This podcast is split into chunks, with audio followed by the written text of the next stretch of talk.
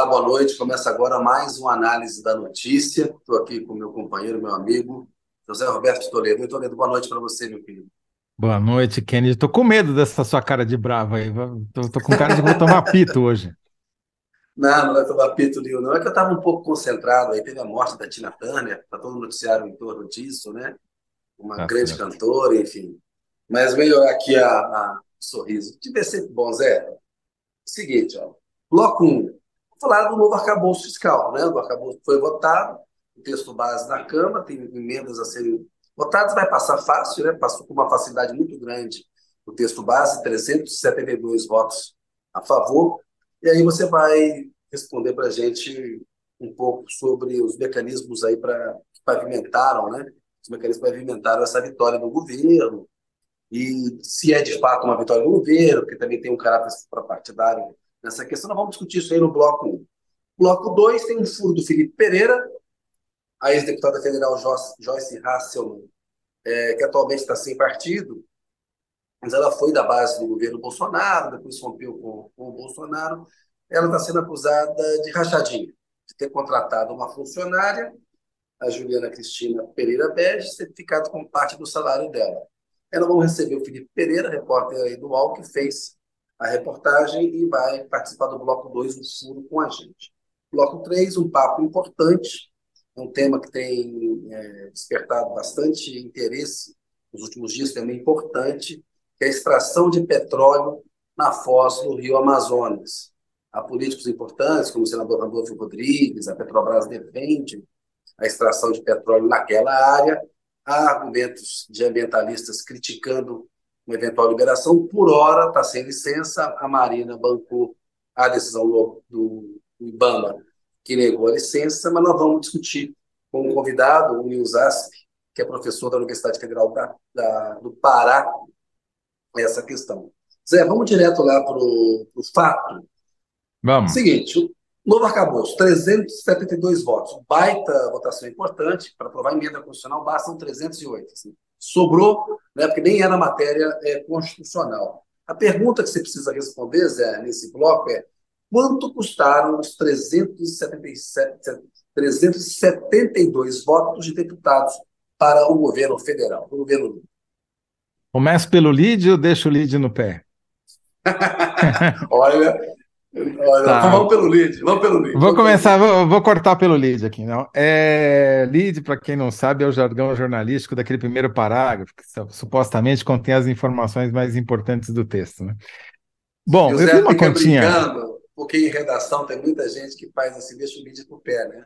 O cara faz aquele Exatamente. nariz cera, enrola. Quando vê a notícia, está lá no pé da matéria. Está lá caindo da página ali. Caindo da página. Você já vai dar Bom, a notícia na largada. Vou dar a notícia da largada para não ter dúvida, depois a gente explica a notícia. Eu fiz uma conta rápida aqui. Esses 372 votos é, são 115 votos além do que o governo precisava para aprovar, porque precisava de quórum qualificado, precisava de maioria absoluta, né, para aprovar, por ser o tipo de legislação que é. Então, assim, sobra para lá de confortável, mas não saiu barato, Kennedy. Nas minhas contas, cada voto custou, em média, uns 3 milhões e 200 mil reais. Sendo bem cínico, claro. Qual que, como é que eu cheguei nesse número? É, até começo da semana passada, o governo tinha liberado, autorizado o empenho de emendas parlamentares no valor de 1 bilhão 728 milhões de reais. De lá para cá, que foi justamente quando se deu toda a programação, a articulação para aprovar isso, que é, como você já disse várias vezes, é a coisa mais importante que o governo tem para aprovar nesse primeiro semestre, o governo gastou mais 1 bilhão e 200 milhões de reais só nessa semana, liberando emendas para deputados e senadores. São emendas previstas na, no orçamento público, não tem nada de ilegal, faz parte do jogo, é assim que funciona mas o fluxo de liberação é negociado, é uma torneira, né? Se o governo precisa, ele abre mais a torneira, fala: olha, vou te dar um pouquinho mais para você, um pouquinho menos para você, e assim ele vai controlando o jogo e os votos. Deu certo, porque ele esbanjou votação, né? E eu fui ver aqui quem mais se beneficiou disso. E foi o PT, por exemplo, recebeu, já tinha recebido 210 milhões de empenhos, os deputados do PT, né, já tinham recebido 210 milhões é, de emendas que foram empenhadas. Empenhado é quando você reserva o dinheiro para dizer, olha, para o tesouro, não gasta isso daqui porque eu vou precisar para pagar outra coisa, né? Então, é, já tinha empenhado 210 milhões, agora subiu para 383, teve um crescimento de 82% acima da média de crescimento do valor pago às emendas. A mesma coisa aconteceu com o PSD do Kassab, que é, também faz parte da base do governo, tem três ministérios, recebeu, teve um aumento de 99% no valor das emendas empenhadas só nessa última semana. O MDB bateu recorde, 114% a mais de emendas é, empenhadas nessa última semana, ficando em terceiro ali no ranking. E aí, curioso, Kennedy, porque o União Brasil, que também faz parte da base do governo, mas está rachado, tem uma parte que é bolsonarista, né? É, por exemplo, a, a, mulher do Moro, a Rosângela Moro, faz parte do, do, do União Brasil, né? Essa aí não vai votar com o governo nunca. É, mas então ele ficou na média. A União Brasil recebeu 72% a mais, então é, é, dentro do esperado. Agora o PP do Arthur Lira, o presidente da Câmara, ficou abaixo, ele recebeu só 56% a mais do que já tinha recebido até a semana passada. Recebeu proporcionalmente menos do que os outros, né? E é um partido que não faz formalmente parte da base, mas é um partido importante para compor essa maioria. E também o PL, que é o partido do Bolsonaro, recebeu 66% a mais, e o PRB, que é o do Mourão, antigo vice do Bolsonaro, hoje senador, está 57% a mais. Então, o governo distribuiu dinheiro para todo mundo, é, oposição e situação, e ainda fez mais uma coisa. Além desse 1 bilhão e 200 que eles gastaram essa semana, eles pagaram uma conta do Bolsonaro. Eles pagaram quase meio bilhão de reais em maio de emendas do relator, que é o famoso orçamento secreto. Era uma grana que estava sendo, que tinha sido, é, já tinha sido autorizado o pagamento, o, a liberação, digamos assim, do dinheiro, mas não tinha sido feito o desembolso propriamente dito. Isso daí estava represado e, e ao longo do mês de maio o governo pagou efetivamente 451 milhões de emendas do chamado orçamento secreto, Você referentes a 2020, 2021 e 2022. Tinha muita queixa do Lira em relação a essa questão do orçamento secreto, porque eles consideram, né, e o Congresso, ele, ele conseguiu é, regras mais poderosas para controlar o gasto. Antes dependia muito mais do governo. E ele estava reclamando muito dessa questão aí, dessas verbas aí, dessas emendas de relator, que ficaram para trás e agora foram pagas. Então é importante se isso ajudou a turbinar a mesma coisa. Exatamente. E o curioso, quem que recebeu, né? O grosso do dinheiro foi para a Funasa, que é um órgão que está meio sob litígio, né? Porque tem uma proposta de extinguir, mudar as atribuições, mas o, o Arenão não quer de jeito nenhum, e a gente agora sabe por quê, né? Porque é justamente onde desaguaram a, a maior, desagou a maior parte das emendas eh, de deputados e senadores.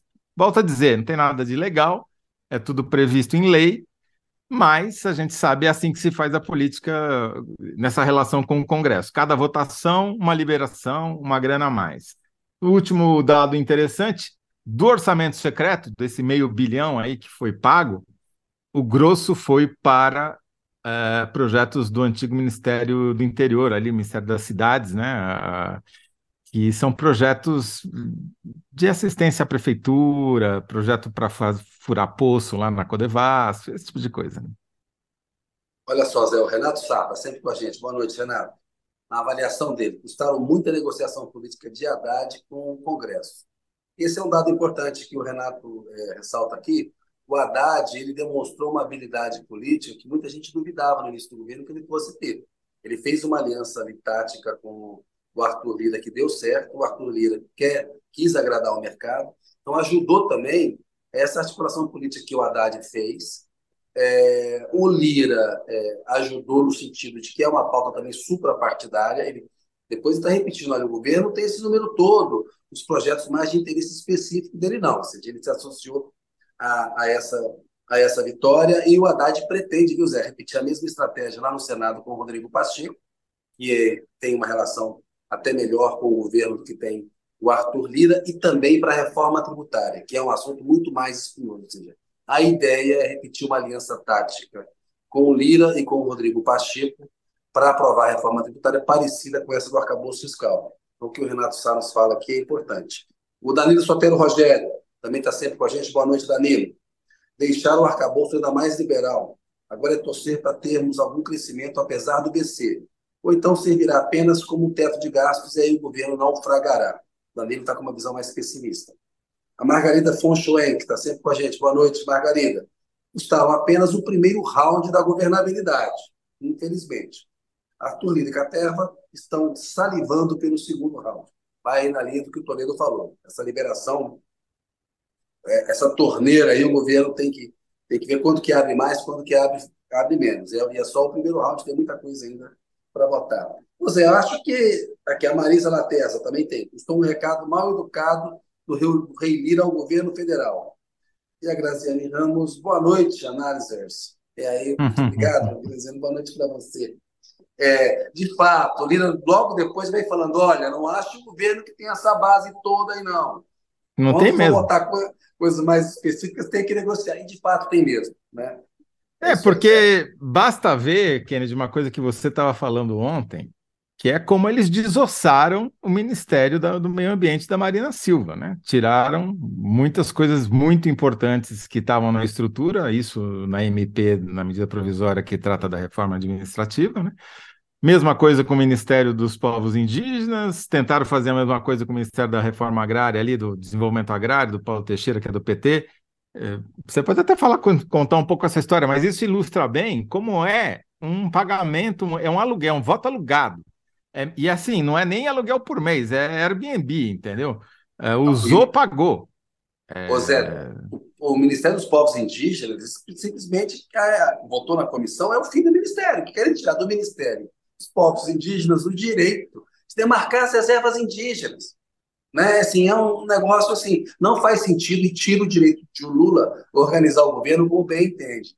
Tem uma questão, o Paulo Teixeira, que é, que é, é é, foi eleito também deputado federal recentemente, é um ministro com vasta experiência parlamentar, conseguiu negociar no âmbito da, da comissão a manutenção de atribuições do ministério dele que queriam colocar na agricultura. Agora, é uma reação de setores conservadores, da bancada ruralista, para tentar. É, o Bolsonaro acabou com o Ministério do Meio Ambiente. O Lula vem em reestrutura da Poder para a Marina. Lá vai o Centrão, com a ajuda do MDB, o relator Luiz Naldo líder do MDB, o MDB tem três ministérios: cidades, transportes e planejamento. Não é pouca coisa o que o MDB tem, não. E, e liberou 314 milhões em emendas uh, parlamentares já. Vai lá e acha o partido que, que mais recebeu. Pois é, e acha que pode segurar o governo. Então, assim, essa hipertrofia do, do, Congresso Nacional é um problema que a gente tem. Com o Bolsonaro, o Lira se acostumou a posar de uma espécie de primeiro-ministro. Vai dar trabalho é, reequilibrar essas relações, porque, de fato, o Congresso aprovou nova lei, é, emendas impositivas, tem tudo isso, é importante. Agora, o que estão fazendo aí é chantagem grossa, essa dos ministérios aí, porque, no mínimo, o Lula tem o direito de organizar o ministério dele como ele acha que vai funcionar melhor. Esse negócio vai acabar no Supremo Tribunal Federal aí, não acho que vai acabar bem, não, porque o que fizeram com o meio ambiente e povos indígenas aí é crime, no meu entender. Agora, Kennedy, então temos que ir para a síntese, né? Que já estourei o tempo aqui, falei demais. Pô, é... Não, está em cima, está em cima do tempo e você já está com ela na, na ponta do, da, do lápis aí. Né? Quanto então... custaram os 373 votos? 372, caramba. Votos de deputados para o governo. Então, o, o Airbnb da, do Congresso custou 3 milhões e 200 por voto, sem contar as emendas do orçamento secreto, as emendas de relator. Boa, vamos colocar em 75 caracteres. Vamos partir para o bloco 2. Eu estou vendo que está posicionado lá o Felipe Pereira. Coloca ele aí para entrar na tela com a gente. Cadê? Vamos, galera. Daqui a pouco vai rolar uma enquete aí. O pessoal está.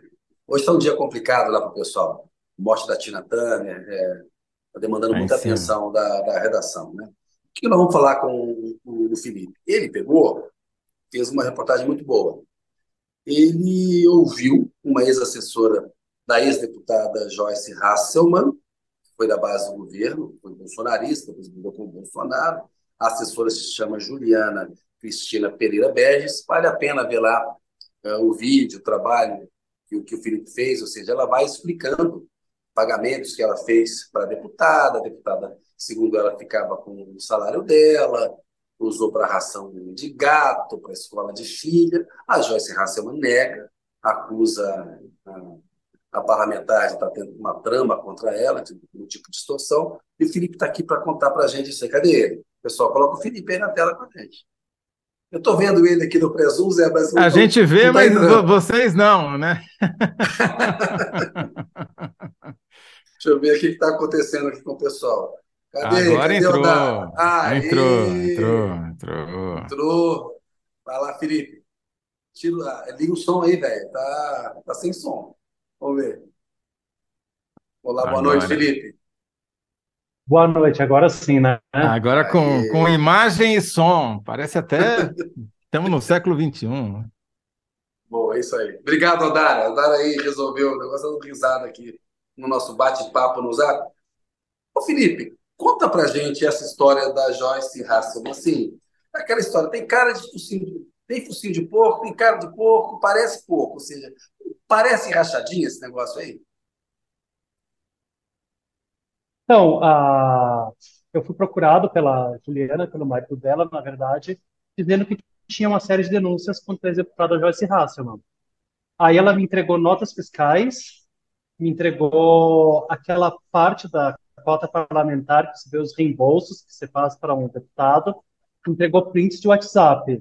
E aí aparecia a, ex-deputada Joyce Hasselman, ou a filha dela, ou o marido dela, dizendo algo do tipo: Juliana, abasteci, faz o depósito, e mandava uma foto da nota fiscal. E aí, essa mesma nota fiscal que aparecia na imagem estava no sistema da cota parlamentar de reembolso. Mesma, mesmo valor, mesmo posto e mesma data. Aí eu falei para a ex-assessora, Juliana, obrigado, faz sentido, mas você está me dizendo que quem está pagando é você. Ela falou, sim, quem paga sou eu. Eu falei, você me apresentaria seus, seus, suas faturas de cartão de crédito, já que foi pago no cartão? E ela apresentou as faturas de cartão e, e, e bateu. Ô, Felipe, então aí, ou valor... seja, a Juliana pagou com o cartão dela, vindo do salário dela, segundo o que ela te passou, e a nota, apesar de paga pela Juliana, ainda era espetada na Câmara dos Deputados, para cobrar na Câmara dos Deputados. Exatamente, esse é o argumento dela. O... E aí ela me disse que todo esse material foi entregue para o Ministério Público Federal em São Paulo, e eu entrei em contato com o Ministério Público e eles confirmaram que ela realmente entregou todo esse material para o Ministério Público, está em avaliação, porque eles levam 40, 45 dias para avaliar, para decidir se cabe investigação e qual promotoria que vai investigar. E, então, a principal. Deixa eu entender de novo, eu, eu sou meio lento. Eu, desculpa te interromper, mas eu sou meio lento, eu quero entender direito. Quer dizer, vamos. Para quem nunca sabe como é que funcionam as contas na, no gabinete da Câmara, então, o deputado, além de ter o seu salário, além de ter direito a uma série de, a um grande número de assessores que a Câmara paga o salário, ele tem direito a reembolsos por despesas que têm a ver com a execução do mandato, como, por exemplo, despesas com combustível, porque supostamente ele está se deslocando para atender os seus eleitores em algum lugar e a Câmara paga isso mediante a apresentação de uma nota fiscal. Então, o que você, você, acabou, o que você acabou de contar é que eu me recuso a acreditar é, é que ela recebeu o dinheiro da Câmara, porque apresentou a nota fiscal do posto, e não contente com isso, ela pediu para a funcionária dela usar o dinheiro dela, do salário dela, para pagar o mesmo valor duas vezes para ela, na, na, conta dela, ou, ou dos familiares dela, é isso? de acordo com a Juliana, com a assessora, é exatamente isso. a Juliana me contou que, foi, que é o seguinte, que ela foi admitida em abril de 2021. Ela recebeu o salário de abril e o de maio. Em junho, o marido da Juliana virou assessor da Joyce também, do gabinete. E aí ela falou: agora que vocês têm os dois salários, eu vou precisar que a Juliana repasse o salário dela para mim, porque eu estou com dificuldades financeiras. E aí ela começou, exigiu que fosse pago. E aí, de acordo com a Juliana, eles saíram de Curitiba, que eles conheciam a Joyce lá, e foram para São Paulo com um filho de colo. Eles tinham um contrato, tinham um menino na escola, no, na, na, creche, e não tinha como voltar para Curitiba, e sujeitaram a isso. Tudo isso de acordo com a Juliana. O que eu acho que é importante ressaltar é que tudo foi entregue para o Ministério Público, que agora vai poder fazer perícias, porque ela me fez relatos que eu não sou capaz de, de ir atrás, de pagamento de empregada doméstica, essas coisas. Como eu não consegui confirmar, mas o Ministério Público tem capacidade de ver se isso é verdade ou não. A ex-deputada uhum. fala que eles tentaram achacá-la, tentaram tirar dinheiro dela, como não conseguiram, foram para a imprensa para tentar prejudicá-la. É, e agora o Ministério Público vai ter mais. Lá, o Felipe, ela fala que a Juliana tinha um cartão de crédito dela, então não precisaria ter é, passado dinheiro para ela. Só que a Juliana mostrou documentos para você. Você não tem toda a coisa, porque há, há, há, relatos que ela fez que ainda dependem de mais provas, mas você viu muita coisa que confirma ou, reforça muito a versão da Juliana como uma versão correta. Não assim, os indícios são de que, no caso, a Juliana está bem amparada no que ela está dizendo, por exemplo, nessa questão dos combustíveis. Tem lá o extrato do cartão de crédito dela e tem o pedido de reembolso na Câmara, por exemplo. Isso dá para checar.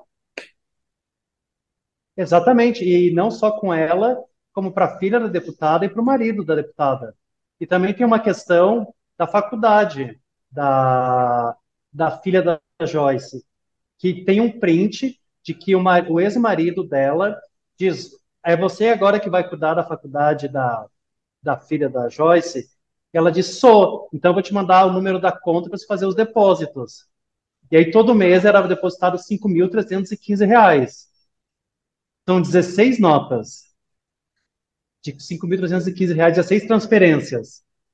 E aí, no último, quando a deputada não é reeleita, ela, de acordo com a Juliana, faz uma, um acordo de ela paga seis meses de faculdade adiantado da filha da Joyce, e a Joyce ela ficar com os últimos três salários que ela ia pagar 31 mil e receberia 40. Ela aceita, e de acordo com ela, a hora que ela transfere os 31 mil, ela é exonerada na mesma hora. Então, ela ainda tem uma queixa de assédio moral muito grande. Ela entregou fotos dela tendo que limpar o apartamento da Joyce, ela entregou prints da Joyce, do marido, mandando ela lavar louça, lavar uma camisa à mão, porque ela, a ex-deputada ia usar num programa de TV tem todas essas e tem um print dessa situação de assédio moral que a deputada fala uh, cadê o dinheiro? Bando de FDP e, tipo, e ela diz que ela entregou um áudio também em que ela é chamada de burra de tonta de incompetente. Então é todo esse material que, que, que foi entregue. E agora a gente tem que ver o que o Ministério Público vai dizer. Kennedy, F, FDP é, é um código né, de, de, de rubrica orçamentária, né? No, no... É filho da puta. Inacreditável. É, olha só, o, o, o, Felipe, tem aí um subtotal aí, somando o que a Juliana falou, quanto que dá, porque parece que a coisa é maior, né? Diante das provas que estão, foram entregues lá ao Ministério Público e tal. Mas se fizer uma soma rápida de tudo que ela, ela te mostrou, e por baixo dá mais ou menos quanto? 109 mil. É, é Mas a, a, é a Juliana disse que 109 mil é o que eu consegui ali. Mas a Juliana disse que foi cerca de 250 mil.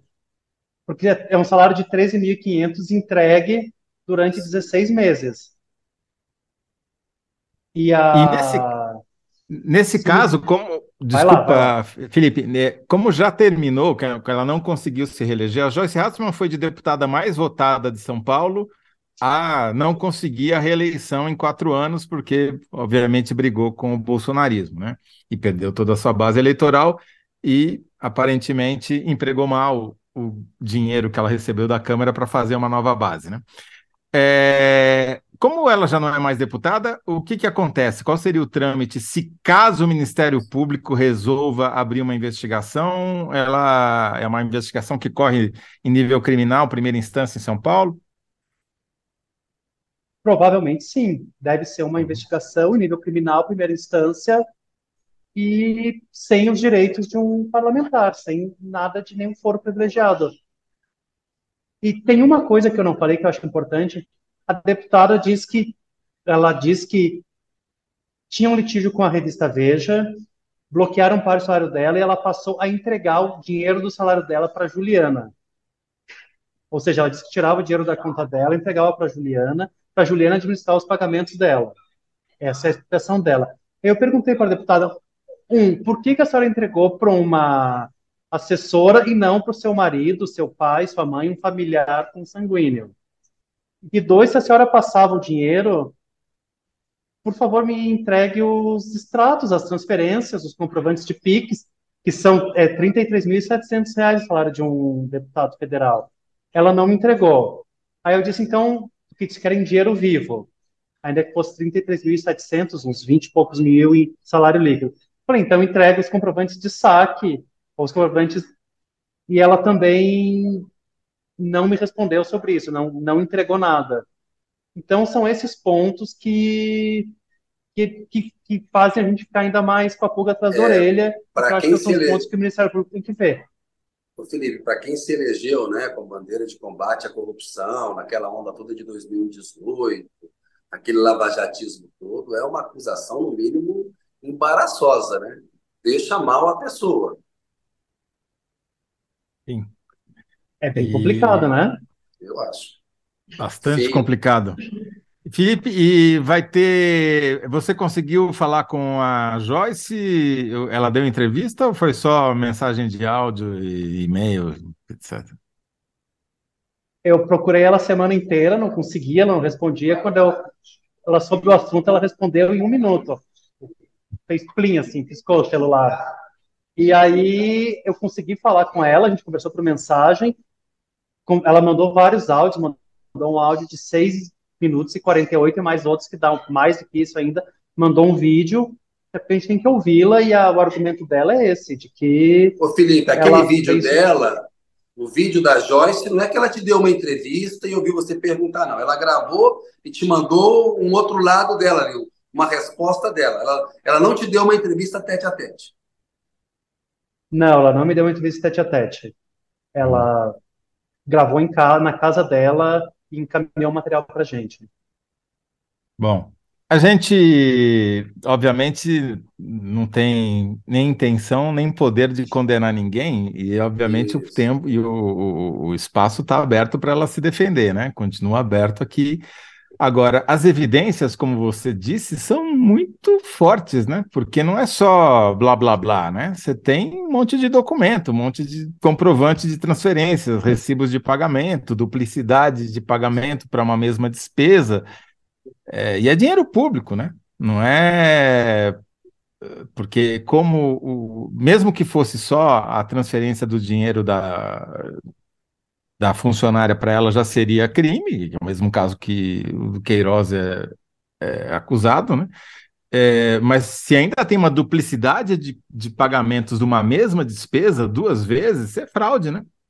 Porque você está enganando a, a, a, Câmara dos Deputados também. Mas, enfim, esperamos que ela consiga se explicar devidamente aí, se não a nós, quem sabe a justiça. É isso aí. Vamos fazer a síntese, Zé? Você lembrou bem direito de defesa é algo sagrado, é importante né, para todo mundo que antigamente achava que podia uh, abrir mão disso, né, do amplo é. direito de defesa, devido processo legal. A pergunta é o seguinte: o que custou o emprego da assessora que acusa Joyce Hasselman de fazer rachadinha? Vamos colocar aí numa síntese, Zé, com o Felipe. É, vamos ver se o Felipe concorda, mas assim, o, o que custou foi a, a, delação que ela fez, né? Porque e não é nem premiada, né? É, foi uma delação espontânea que ela faz, porque ela não está ganhando nada com isso. É isso? Não é isso, Felipe? Ela não tá, não pediu é, nenhuma retribuição por parte de ninguém para fazer essa delação, né? ela disse, ela, ela disse que a recompensa dela foi uma libertação. Ela estava agoniada, que ela não conseguia mais dormir, estava à base de remédio e precisava botar isso para fora. E ela já tinha sido demitida quando ela fez a denúncia? É, aquilo que eu falei, quando ela fez o depósito de 31 mil reais do, da faculdade da filha da Joyce, ela disse que foi demitida na mesma hora e, curiosamente, por maneira cruel, era dia de aniversário da festinha de aniversário do filho dela. Tudo bem. Como é, que vai, então... como é que vai ficar essa síntese, então, aí? Você e Felipe? Vocês Acho que é uma é, delação, é, é, porque na verdade não foi a delação, né? Porque ela foi demitida antes da, da delação. Antes, então, você é. está perguntando o que, que custou o cargo, né? O que custou o cargo foi, foi que acabou o dinheiro, né? o que, que você acha, Felipe? Como é que a gente pode colocar numa síntese aqui? Você que é repórter e bom de título também. Ah, eu nunca fui editor, mas eu diria que a que o alívio da consciência da Juliana são uma denúncia ah. de rachadinha para Joyce. Perfeito. Boa. Perfeito, tá ótimo. Melhor que qualquer síntese que a gente poderia imaginar aqui. Direto do repórter. Felipe, obrigado, viu, velho? Parabéns, Parabéns. pelo trabalho. Obrigado. Valeu, Quando você abraço. tiver o segundo round, você volta aqui para contar para gente como é que terminou essa história.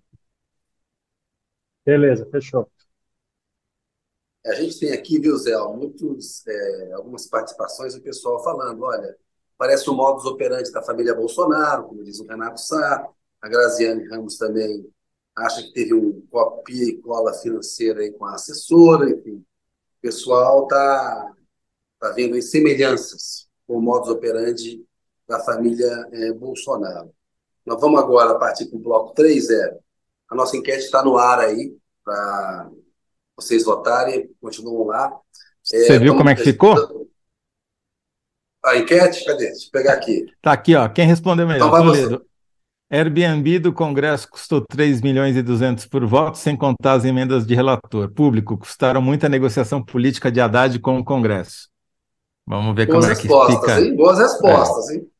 Boas São respostas. complementares, né? São complementares. Sim, sim, sim. Olha só, vamos receber aqui o professor Nils Asp, que é professor titular da Universidade Federal lá da, do Pará, é oceanógrafo, mestre em geologia marinha, doutor em geologia, geologia costeira, é um especialista é, em dinâmica costeira e marinha. Ele avaliou aquele pedido da Petrobras lá para extrair petróleo na costa do Amapá e vai conversar com a gente agora. Cadê, professor? Nils, entra aí, por gentileza. Boa noite.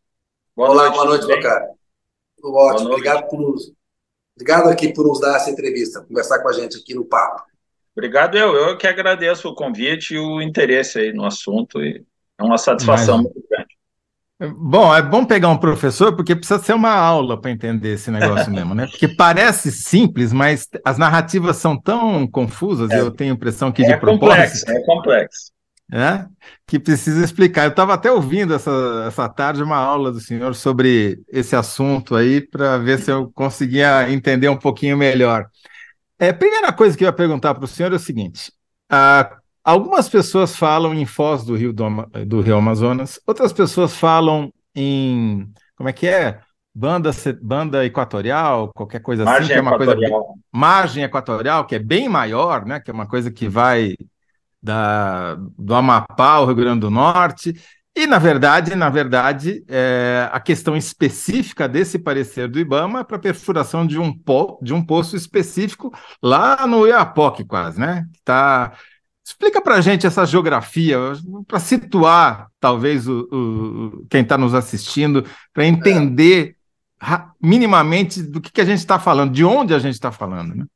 Certo. É, primeiro, eu queria fazer um alerta, né, que é perigoso pedir para um professor explicar, porque a conversa pode ir embora, não terminar mais, né? Mas é, eu vou, vou tentar sintetizar, né? Primeiro, essa questão da, da margem da margem equatorial, né, como, como se tem chamado, é uma, uma terminação mais informal para chamar, se vocês pensarem, né, no, como é a costa brasileira, é como se Rio Grande do Norte fosse uma uma espécie de quina, né? Então, uhum. tem a costa leste, a margem leste, a margem atlântica, e tem a margem equatorial, que é do Rio Grande do Norte até uh, o, o Amapá, né? Então, na verdade, margem equatorial é um termo informal para pegar toda essa costa, né? Desde o Rio Grande do Norte até o Amapá, né? Perfeito. E aí, quando fala Foz do Amazonas, aí muitas vezes tem a Foz do Rio em si, né? Quando o rio chega no mar, a Foz do Rio Amazonas. Mas tem uma definição mais geológica, que é a chamada bacia sedimentar marginal da Foz do Amazonas. Aí essa bacia é, é o que o pessoal da geologia do petróleo vai trabalhar, né? Então, essa perfuração que está em discussão agora na mídia é na bacia da Foz do Amazonas, como, como o senhor falou, é lá quase no, no Oiapoque, né, mais ou menos a 175 quilômetros da costa do, do Oiapoque, no extremo Perfeito. norte. Ô, Nils, Quer dizer... Ô, Nils, olha só, tem uma coisa que a gente ouvia muito desde o primeiro governo do Lula, quando havia embates ali com a Marina, que era assim, ah, a Marina resistia a liberar e não deixava o, o, a, a, os empreendimentos serem feitos. Aí a gente falava assim, o problema não é se pode, é como pode. Nesse caso em questão aí, é como pode, há uma forma de permitir a extração, ou nesse caso, não pode, porque os riscos diante do que a gente tem ali é, não valeriam a pena é, é a gente correr, o país correr, ainda mais com esse discurso de, de transição energética, de mudança climática, de preservar o meio ambiente. O como pode, vale ou, no caso, não vale? É, são, são dois níveis, na verdade, de, de discussão, né? Como a gente já comentou, é, é uma coisa complexa, mas assim, é, em tese, né, vale o como pode, porque o processo foi iniciado, os blocos foram ofertados pela ANP, né? Foram leiloados. Então, assim, em princípio, pode. A questão é como pode, né? E aí, daí é que vem o licenciamento ambiental. Né? Então, nesse caso, dependendo da qualidade do estudo de, de impacto ambiental, seria possível, né? seria uhum. possível uhum. a, a exploração do ponto de vista técnico, até eu acho que o IBAMA chegou a comentar, alguém né, do IBAMA, não sei se a própria Marina, a ministra do Meio Ambiente, comentou, né, que o, o Agostinho, presidente do, do IBAMA, né, comentou que o IBAMA, o, a Petrobras pode é, fazer uma nova solicitação, ou seja, o caso não, não estaria encerrado, então tecnicamente é possível. Agora, se essa discussão for elevada a um outro nível, a um nível socioeconômico, político, de mudanças climáticas, né? Aí a, a discussão é muito mais ampla, porque a gente a gente ouve muito a discussão falar de um bloco, de um furo, né? Ah, é um teste para ver se tem petróleo, mas é na verdade a, a oferta permanente é de mais de 200 blocos na, nessa região, né, que vai desde o Amapá até o, pelo menos até, até o Piauí, a gente pode dizer assim. Uhum. Então, é, esse, esse bloco ele é uma espécie de porta de entrada, porque essa chamada é uma nova fronteira exploratória, e, e uma vez que esse bloco fosse licenciado, né, poderia se abrir, então, uma pre... série de licenciamentos em sequência pelo, pelo precedente, né, inclusive. Tá bom. Então... Deixa eu entender uma coisa, professor, que eh, para mim não está claro até agora. Eles licitaram esses blocos lá faz 10 anos, né? É, várias companhias petroleiras estrangeiras, inclusive, compraram a Petrobras, uh, comprou. Algumas desistiram no meio do caminho, como a Total francesa, a British Petroleum inglesa, porque acharam que não iam conseguir licença, a licença ambiental para explorar. Minha pergunta é: como é que eles sabem que tem petróleo lá? É por são estudos é, sismológicos? É isso? Como é que faz isso? É assim, eles eles não sabem, né? Eles não têm uhum. certeza. Uhum. Existe uma, uma probabilidade. Isso é outra coisa também que é vendida essa essa questão como como se fosse uma coisa líquida e certa que fosse encontrar óleo, né? Mesmo os exemplos que são dados na Guiana, Suriname, né? vários poços deram seco, como chamam, né? Ou sem uma quantidade de óleo que fosse viável à exploração econômica. Então, assim, como foi falado, é, são estudos, pode se chamar sismológicos, usando sísmica, né? Uma, vamos chamar assim como se fosse ondas, né? Ondas sísmicas, uhum. no caso. E aí, como essa onda reflete, propaga, refrata e reflete de volta, a gente sabe como, como são as estruturas né, de baixo no, no solo, vamos chamar assim, para simplificar. Né? Então, é, é, é, bem complexo porque depende da, da chamada rocha que vai gerar o petróleo, a rocha que vai armazenar o petróleo, a rocha que vai impedir o petróleo de se diluir com o tempo, né? E a idade que isso tudo acontece. Então, é, eles vêm estudando, né, na verdade, essa região há, há, vários anos, né? Muito antes. Quando, quando o bloco foi ofertado, os blocos foram ofertados em 2013, se não me engano, essa rodada 11, uhum. foi em 2013. Foi. É, o, eles já vinham fazendo estudos prévios de sísmica, né? Então, eles contam com uma alta probabilidade nessa região e por isso o embate é tão ferrenho, acredito Quer também. Dizer, o que a gente sabe, a única coisa que a gente sabe mesmo é que tem uma alta probabilidade, como o senhor acaba de dizer, que haja petróleo lá, mas ninguém sabe exatamente quanto de petróleo, nem o custo de extração desse petróleo. Para ajudar, você tem do lado, né, na mesma área geográfica, digamos assim, a 100 quilômetros de distância, poços na Guiana sendo explorados já comercialmente. A Guiana está vivendo um boom de petróleo, não sei quanto cresceu o PIB por causa disso, etc. Agora, efetivamente, a gente não tem certeza de nada. Não é, tem certeza de, que... de, nada. A taxa de sucesso média é em torno de 20%, eu acho. Nesse, nesse Ô, Nils, por, por é poço perfurado? Opinião? Oi? Ô, Nils, e qual é a sua opinião? Você acha que deveria ser concedida uma licença com critérios rígidos?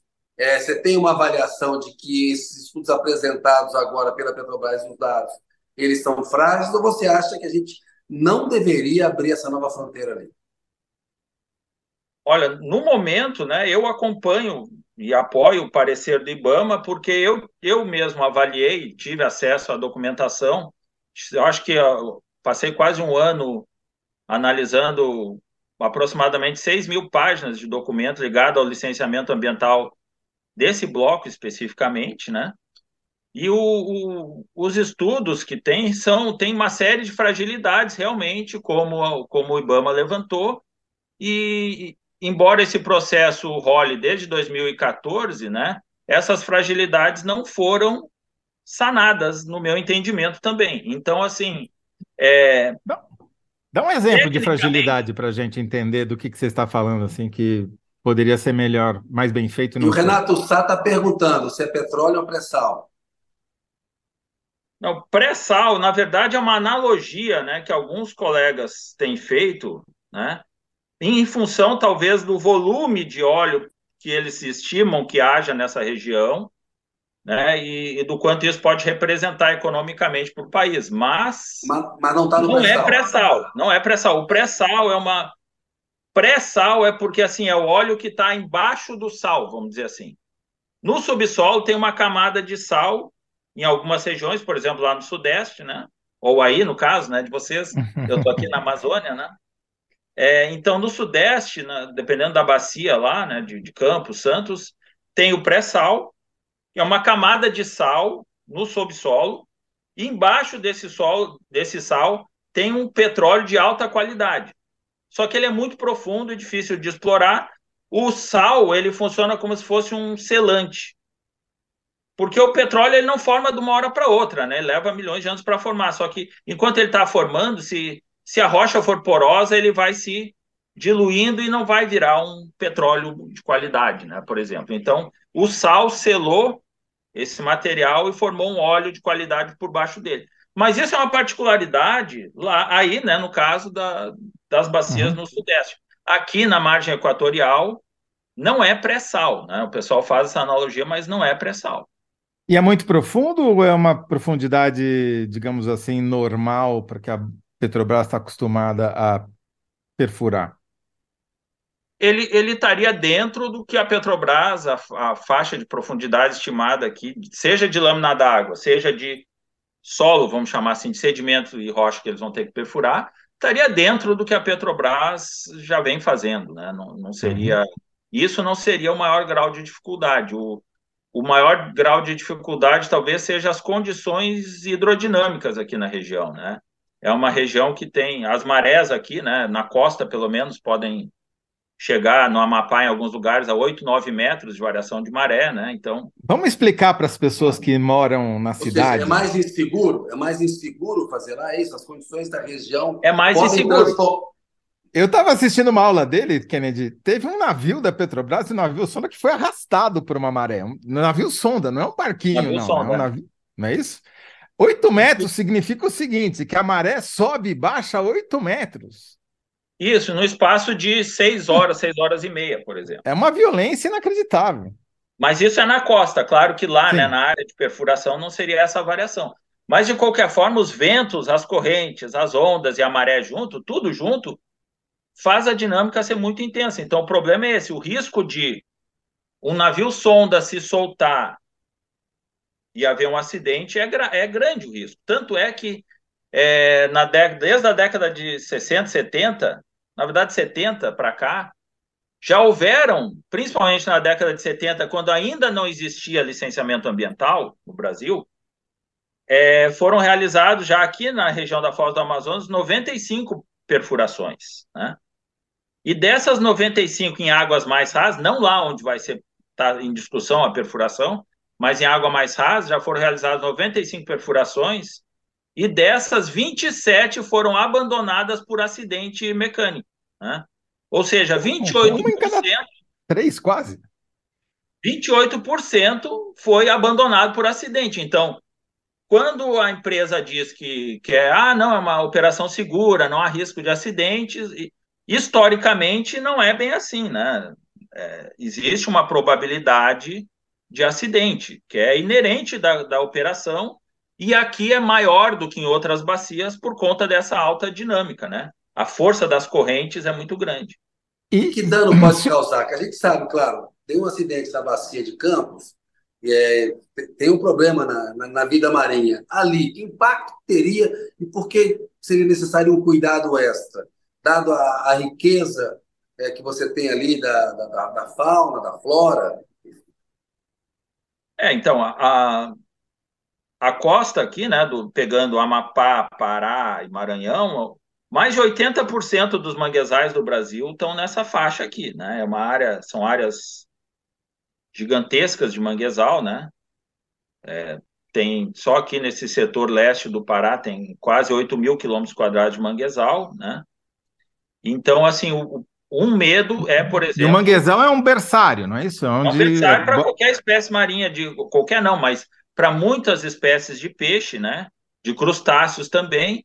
E é uma região de, por exemplo, aqui, o manguezal, ele também é uma área de uma fonte de subsistência, inclusive, né? Porque nós temos aqui no, nesse litoral, eu não sei exatamente o número certo, mas se não me engano, só aqui em Pará, Maranhão, são 12 reservas extrativistas, né?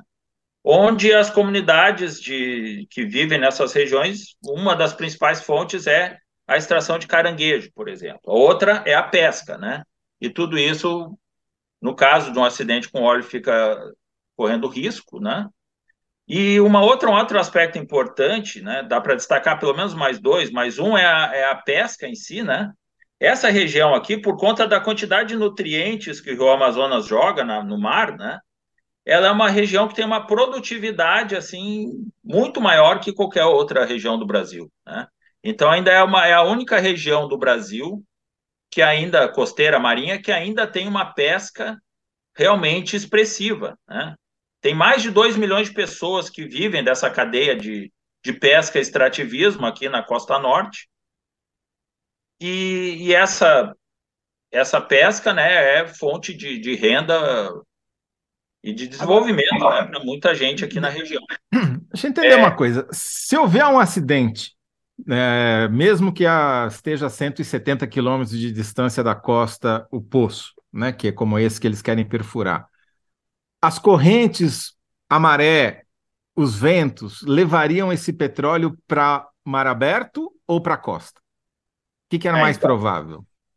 A, a maior intensidade das correntes né, não é necessariamente nem em direção à costa, nem em direção ao mar, é ao, ao largo. A maior paralelo desse óleo é paralelo à costa, a maior probabilidade, né, no caso de acidente, é que esse óleo vá margeando costa e vá para a Guiana e vá para as Antilhas, por exemplo, Trindade e Tobago, Caribe. Venezuela, uhum. Caribe, né? Inclusive, isso foi, é, de certa forma, é até irônico, né? Mas foi um dos argumentos na época usado para a Total para dizer que não, mas se houver um derramamento, o óleo não vem para a costa do Brasil, vai só para para o Caribe Isso. como se fosse a gente, a gente só não ferra os problema então né? É. Nós, é um problema nosso né nesse caso. Mas enfim é, e, e... A... me corrija se eu estiver errado. A França que são três países ali né? É, Guiana Sim. Guiana Francesa e Suriname né e é, o único que não é explora com a Amapá Perfeito. Guiana Francesa Guiana e Suriname e a Guiana Francesa não explora o petróleo porque a França proibiu não é isso é, a, a França, no caso, desistiu, vamos dizer assim, por conta dos riscos ambientais. Né? Uma, um dos argumentos foi esse. A pressão dos acionistas lá na França, né? porque, enfim, a, os europeus, em geral, têm uma, uma preocupação ambiental maior, eu acho, né, do que nós latino-americanos ainda. E essa foi uma das fontes de pressão grande da, da Total abandonar né, o, processo não, não insistir depois da negativa, né? Entendi. Quer dizer, e, isso eu entendi, e, aliás, professor... o Suriname, o Suriname que usam como exemplo, eu ouvi de pessoas, inclusive da área de pesca, que desembarcam pescado lá no Suriname, dizendo que lá basicamente não existe legislação ambiental. Né? Então, assim, é, a exploração de petróleo lá acontece, mas com certeza lá não houve né, o rigor ambiental que nós temos aqui. Quer dizer, se eu entendi, veja se eu, se eu entendi corretamente, por favor. Primeiro, esse poço específico que a Petrobras pediu autorização para perfurar, para confirmar se há petróleo e petróleo comercialmente viável a 175 quilômetros da, da, da, da, costa, quase lá no Oiapoque, se tivesse um acidente com esse poço, o petróleo talvez fosse parar nos países vizinhos na Guiana. Agora, se esse poço se provar viável comercialmente e abrir o precedente legal para se explorar petróleo em outras áreas mais, digamos, a leste, né, da, mais perto do, do, do Nordeste, aí se houvesse um acidente, ia parar na costa brasileira, certo? Certo, com certeza. Então, é, existe essa discussão porque é, se perguntam, né, ou me perguntam e perguntam a colegas muitas vezes por que desse bloco especificamente, dessa discussão, né? E eu acho, né, que o investimento pesado nesse bloco foi porque ele é o mais a oeste, né, ele está no limite oeste do Brasil praticamente, então, por, pelo padrão geral das correntes que tem a ver com os ventos alísios que são de leste, né? Então, é, teria é é o local, em caso de acidente, que tem menor risco do óleo vir para a costa brasileira. Só que a leste desse bloco existem centenas, né, podemos dizer assim, de outros blocos que estão em discussão. Então, o argumento que vale para esse bloco, a menor probabilidade, porque a modelagem da Petro, no caso da BP, que a Petrobras usa ainda, né, porque essa é uma modelagem que já vinha sendo feita, já vinha sendo feita pela BP, não foi bem a Petrobras que fez, e sim a BP. Eles só requentaram essa modelagem. Na é modelagem a... deles. Oi? A BP é a British Petroleum, é isso? British Petroleum. A britânica. Tá. Britânica, isso mesmo. Então, é... na modelagem deles, o óleo não chega na costa, mas é... a modelagem deles tem uma série de restrições que, se ela fosse melhor executada, provavelmente ela mostraria alguma probabilidade de óleo chegar à costa, tanto que a modelagem que a Total havia feito mostrou isso, o óleo com a probabilidade de até 20%, talvez 17%, alguma coisa assim, chegar na costa do Amapá.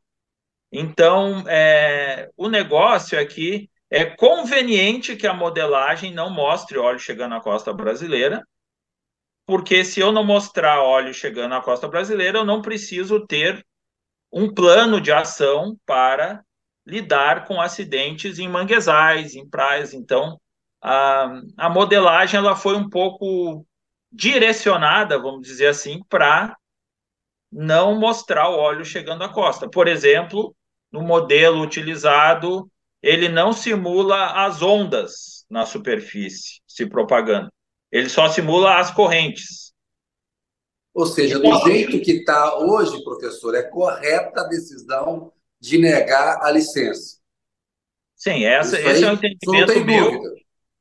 Eu não, eu não tenho dúvida nesse caso aí de que do jeito que o, que o estudo de impacto ambiental está no momento, que a decisão do IBAMA foi acertada. Né? E é Isso algo que a Petrobras possa, e é algo que a Petrobras possa fazer para melhorar esse estudo e deixá-lo mais convincente até a ponto de eventualmente o IBAMA mudar de ideia? Uh, ou é improvável que isso aconteça?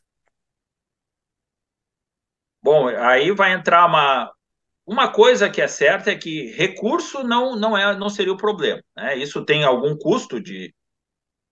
Para nós, pesquisadores de universidades brasileiras, é um custo absurdo, né? Alguns milhões de reais, mas para a Petrobras não, não é um valor expressivo, né? Mas talvez o, o, o tempo que demoraria para fazer, por exemplo, uma nova modelagem, fazer medições com instrumentos oceanográficos para validar essa modelagem, isso tudo poderia, né, demorar talvez na ordem de dois anos, por exemplo, né? Uhum. E, a, e o timing, né, nessa questão da, da política do óleo e gás, né, ele é muito crítico, né, por conta justamente dessa, dessa discussão de transição energética e tal. Então, a, a pressão é muito por causa desse senso de urgência, né? Porque é como se fosse assim, nós ou é agora ou nunca. Ou nós exploramos petróleo agora na região, ou daqui X anos não vai mais fazer sentido. Né? Perfeito.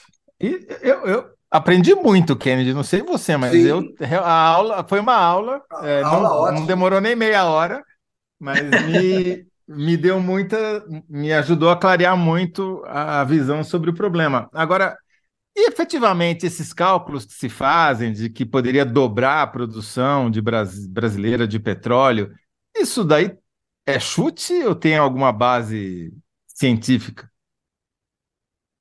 Ah, é, eu diria que assim alguma base tem, mas é uma estimativa muito grosseira, né?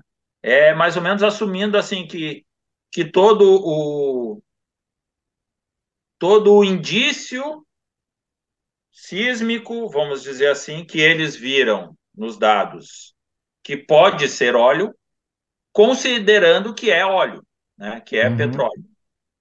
Então, mas voltando, como, como a taxa geralmente de, de sucesso é em torno de 20%, seria mais razoável acreditar que, então, 20% do que parece ser petróleo seja de fato petróleo. Né? Então, essa estimativa ela poderia ser cortada para um quinto dela, eventualmente. Né? Então, é, uma, uma estimativa mais conservativa seria um quinto do que tem sido, talvez, né, alardeado, né, discutido, apresentado.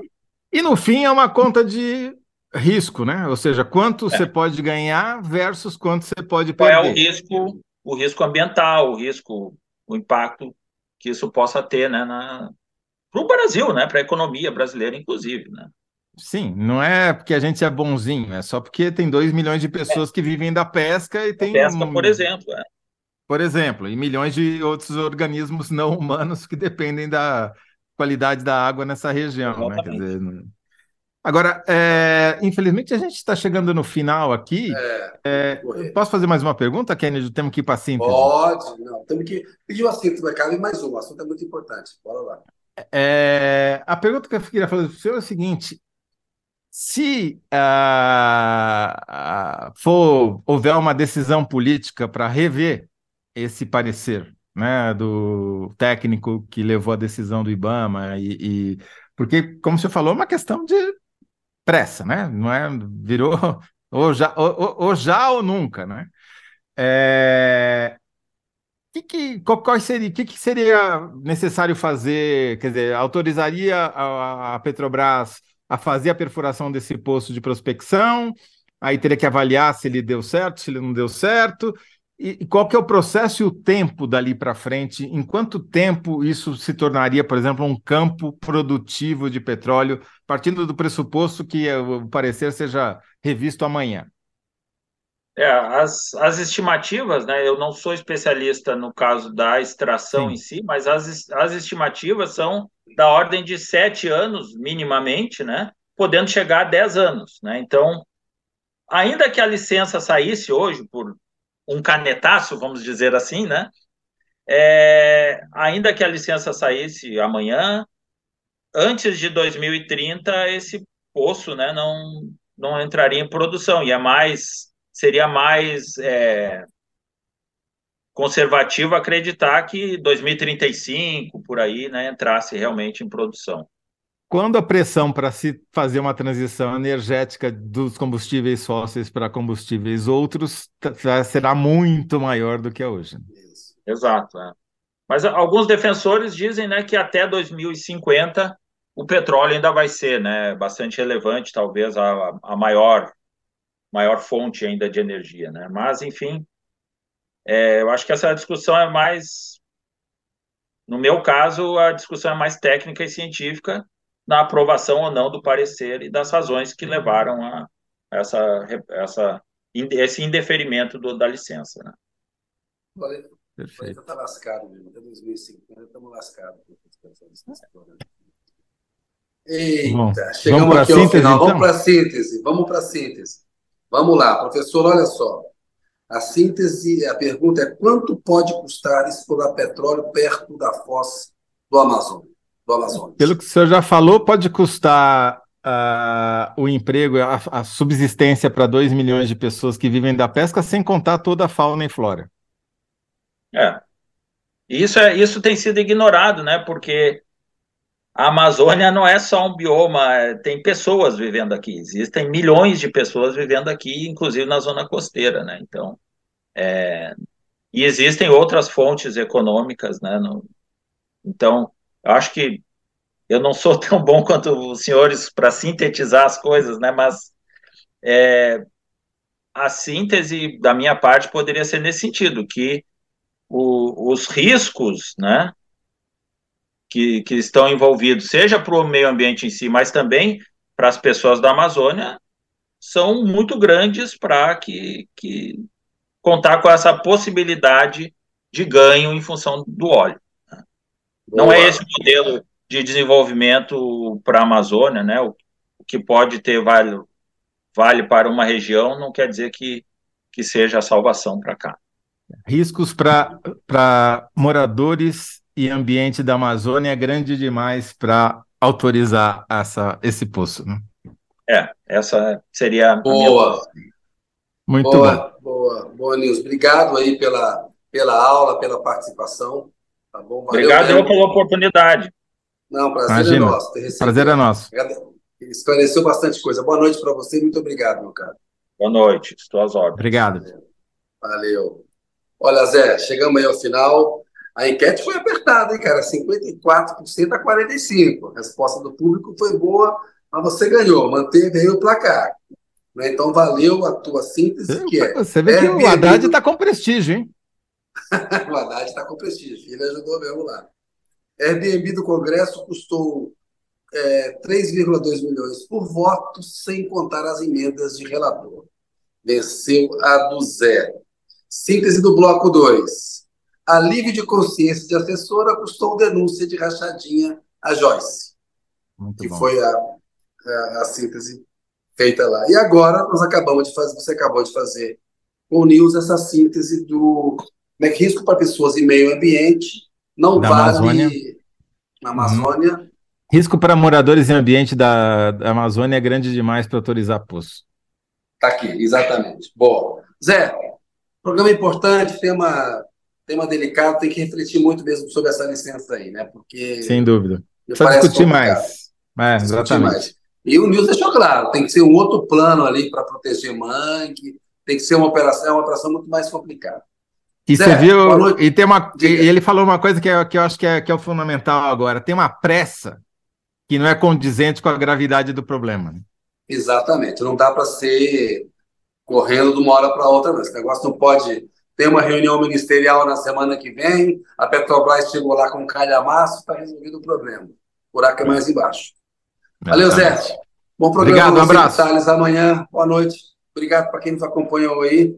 Aquele abraço aqui do Análise da Notícia. Beijo para todo mundo. Valeu.